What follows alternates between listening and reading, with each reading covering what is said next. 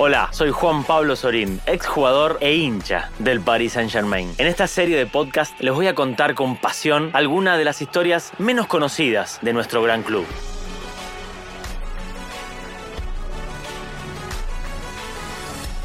Paris Magic, el podcast que le da vida a la memoria del PSG.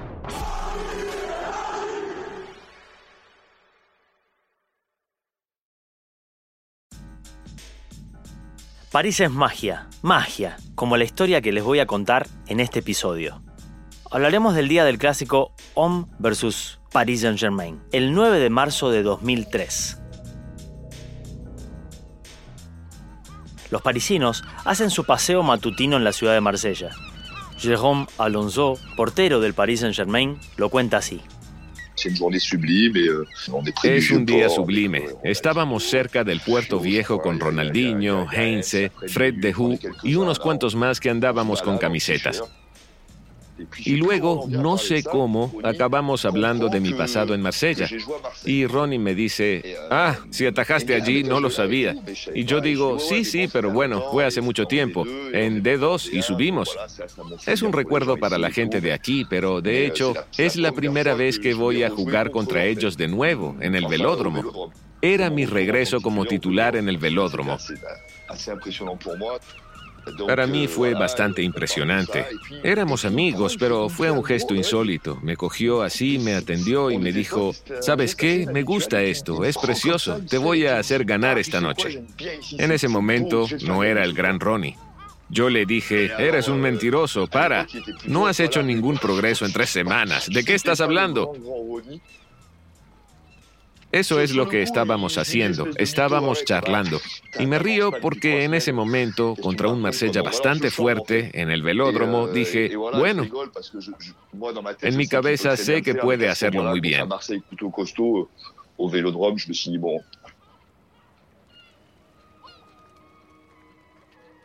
Al igual que Ronaldinho, el PSG, noveno clasificado, realizaba una temporada irregular el número 10 brasilero jugaba de forma intermitente. El Marsella es segundo y puede pasar por delante del líder, el Mónaco, en caso de ganar el partido. El Velodrome es esta temporada un estadio inexpugnable, ya que el Marsella no ha perdido en casa desde hace más de un año, sumado a que lleva cinco partidos que los hombres de Alain Perrin no reciben un gol. Sin duda, Ronaldinho no tiene esta información en mente. Quiere que Alonso y el París ganen y punto. El Marsella estaba muy metido en este partido, sumergidos en sus pensamientos, con el rostro cerrado, como todos nosotros. De hecho, en el campo éramos 21 tensos y había uno que estaba allí para divertirse. Eso es lo loco, eso es lo irreal con este jugador en ese momento. La afición marsellesa estaba bastante confiada en las gradas. Esperan con ansia a Luis Fernández, que está protegido en su banquillo por la policía. Su provocación en el primer partido en el Parque de los Príncipes no cayó bien.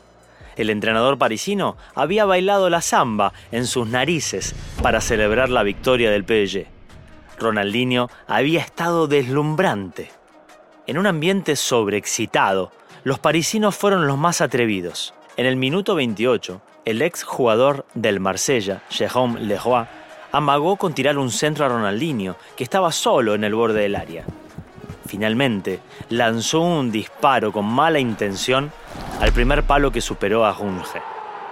El portero del Marsella se desconcentró mirando a Ronnie. 1 a 0 para el París. El clásico estaba en marcha y el campeón mundial brasilero estaba decidido a hacer su papel. Se acercaban los 15 minutos del segundo tiempo. Ronaldinho estaba atento en el círculo central e interceptó un mal pase lateral de Frank Leboeuf. El número 10 del París entró en modo supersónico. Con aceleración propia se dirigió a la portería. El balón no se despegaba de sus pies. Ronnie resistió el regreso de Leboeuf, desesperado por enmendar su error, y culminó la jugada con una soberbia definición, colocando el empeine de su pie derecho bien abajo del balón para que tome un poco de altura. Un disparo con la sutileza, con la potencia necesaria para que la pelota se colara por encima de Runge, que más allá de su rápida salida, no logró detenerlo.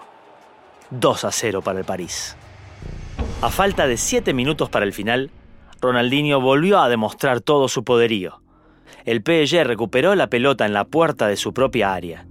Un buen pase a campo vacío encontró al astro brasilero con campo suficiente para correr e irrumpir a toda velocidad hacia el área del Marsella. Le ganó la partida a Runge, que intentó derribarlo, y luego batió a Mdani, defensor de los marselleses, con su clásico amague y posterior gambeta hacia la derecha. Runge continuó su carrera hacia atrás a toda velocidad para intentar cerrar. Dinio advirtió que sería difícil para el defensor poder parar su carrera e hizo un freno a pura cintura para desparramar por el suelo también a su último rival y tener la portería vacía, a su merced. Golpeó el balón con la parte interna de su pie derecho, sonriendo ya, como dando un pase en diagonal y hacia adelante. El balón fue con dirección al palo más lejano. Leroy, que acompañó la jugada hasta el final con el afán de asegurar el gran esfuerzo del número 10 parisino, empujó el balón al fondo de la red, con una furiosa entrada, para asegurarse que la pelota entrara. Con esta nueva atracción de velocidad espectacular, concluye el show de Ronaldinho. Gambetas locas, un gol, un pase decisivo, y la alegría para todos los amantes y las amantes del fútbol. Esa noche en el velódromo tienes a los 11 contrincantes que le ven dar su recital y luego todos van hacia él para abrazarle y es bastante impresionante. Y hasta tienes al velódromo, he hecho el clásico, pero hasta tienes al velódromo aplaudiendo esa noche. Fue increíble y saludó al velódromo como si estuviéramos en el parque, porque es fútbol. Es realmente el tipo que aprendió a tocar en las favelas, en la calle, y que se encuentra allí con un don y nos lo ofrece.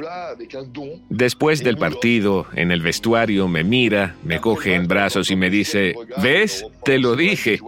Y rápidamente contesté, pero ¿por qué no todos los domingos? En ese momento era el mejor jugador de la liga con mucha diferencia. Era el mejor jugador del mundo. Por eso nos queda sabor a poco porque durante dos años en Francia tuvimos un fenómeno. Si hubiera decidido que fuéramos campeones de Francia, habríamos sido campeones de Francia. Desgraciadamente, no lo decidió. Pero sí decidió ser muy bueno justo después en Barcelona. Una pena para nosotros. Tras una temporada discreta con el Paris Saint-Germain, Ronaldinho abandonó la capital francesa para fichar por el Fútbol Club Barcelona.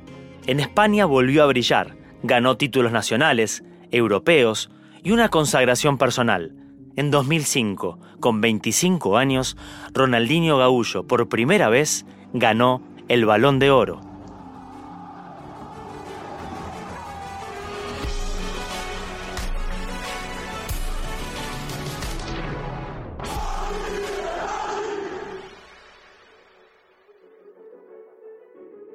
Paris Magique es un podcast del Paris Saint-Germain redactado por Melina Boetti, narrado por Juan Pablo Sorín y producido por Bababam.